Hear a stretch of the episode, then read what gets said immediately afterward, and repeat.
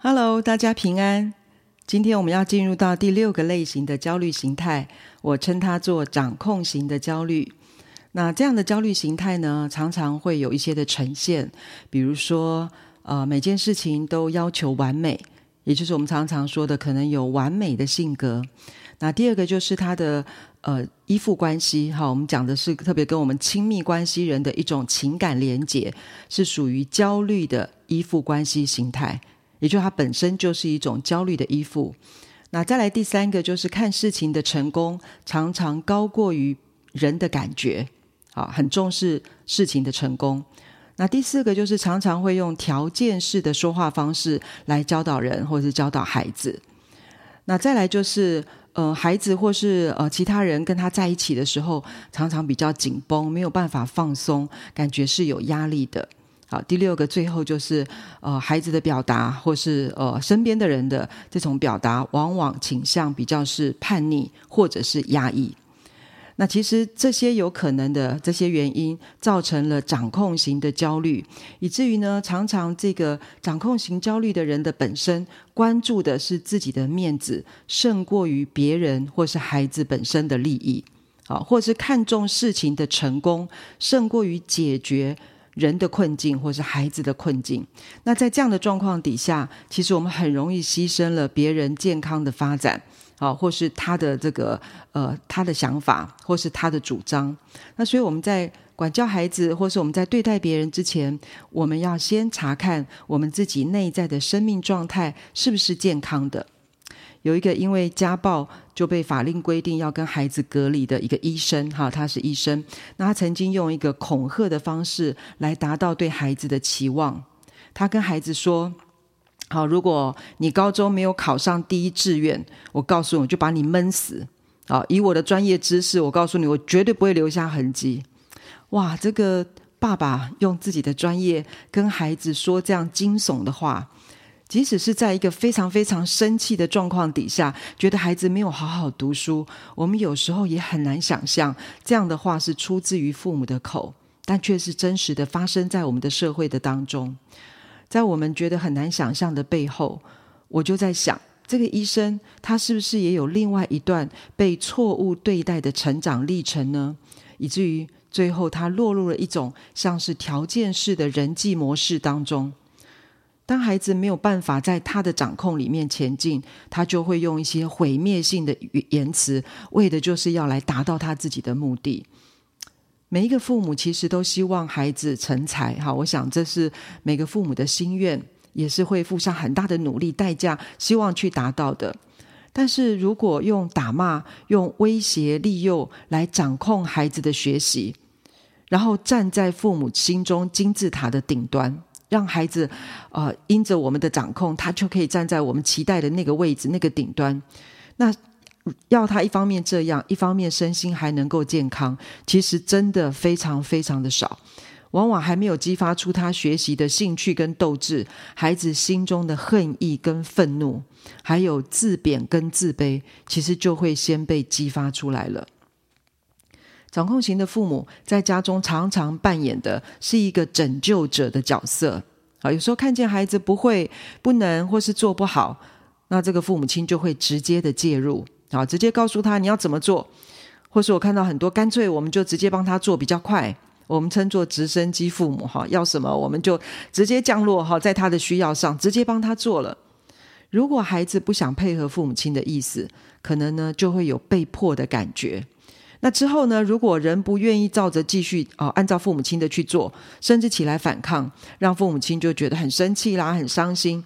那不知不觉，孩子在这样的一个好像父母亲要强迫他做的状况底下，就变成是一个迫害父母的人，因为他强迫他做，他不想做，变得父母亲生气伤心，他又回过头来变成迫害父母的人啊，就好像呃，妈妈不断叫。以他的这个十岁的儿子要多穿一件衣服，妈妈好像是一个拯救者，她要拯救她的孩子，哦、呃，不要着凉了，不要受冻了，呃，不要这个感冒了，所以呢，他就说你一定要穿这件外套，他好像是一个拯救者。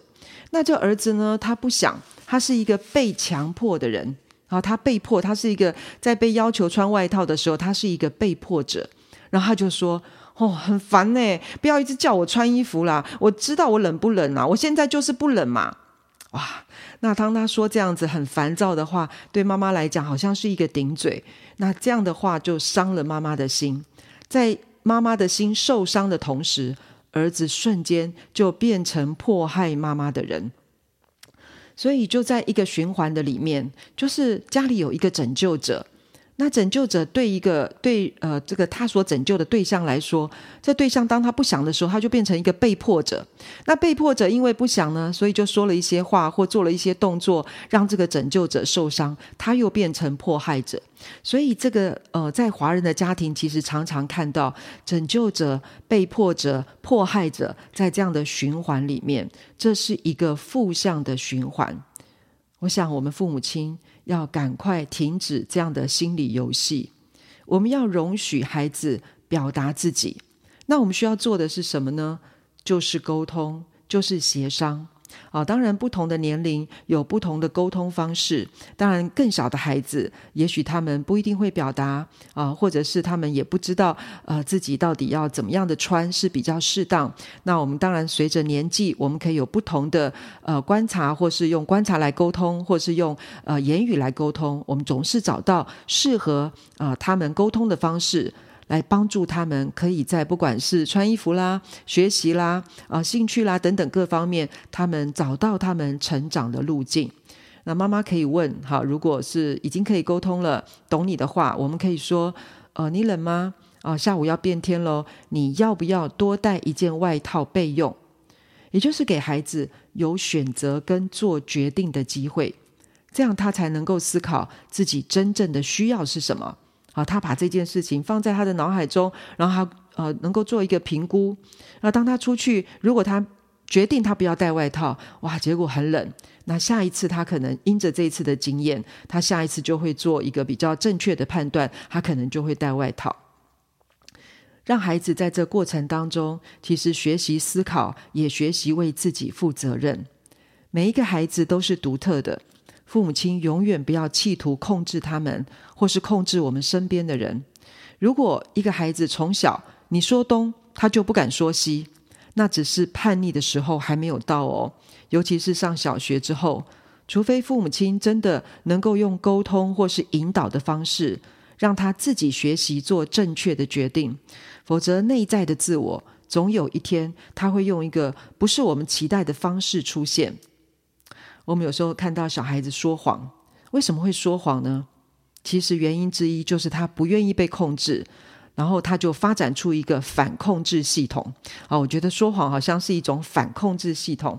如果有掌控型习惯的父母亲，不可以不不谨慎哈，这个要一定要好好的管理自己的焦虑，免得造成孩子会有偏差的一个发展。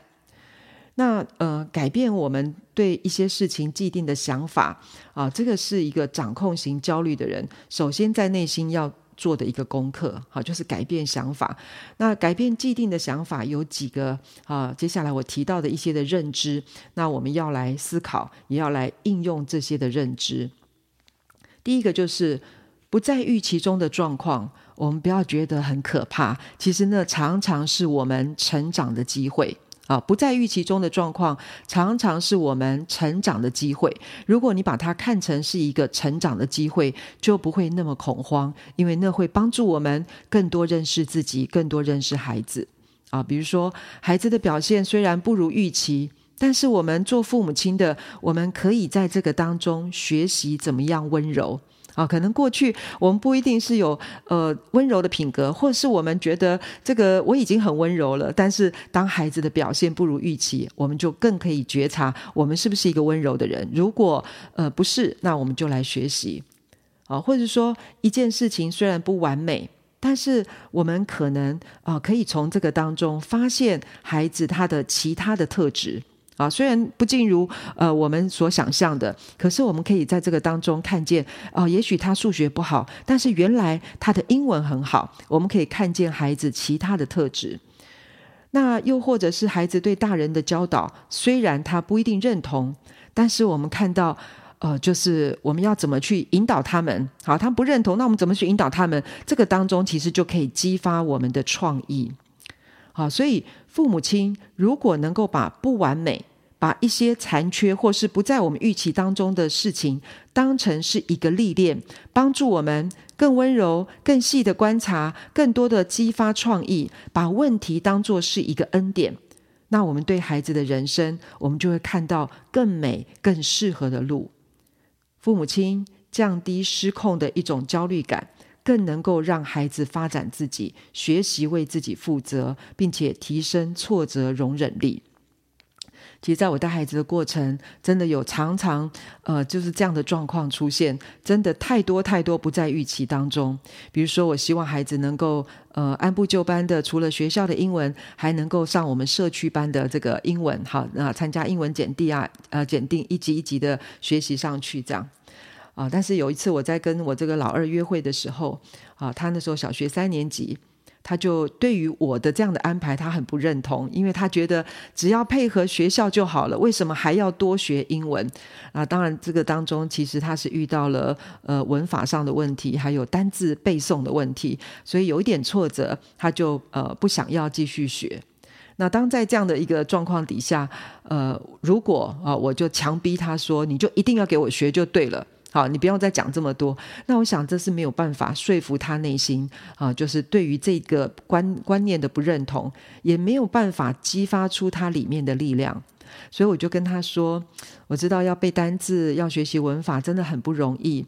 那呃，这样子好了，下个礼拜我们约会的时候，你想想看，有没有什么方法可以帮助你跨越你的文法跟背单字的这个问题？哈，这个困难。”所以，我把这个他可能在这个学英文上面的这个观点，可能不一定呃认同，或是觉得不想要继续的这样这样的一个困境啊、带到一个问题解决啊、也就是激发他的创意，也激发我的创意。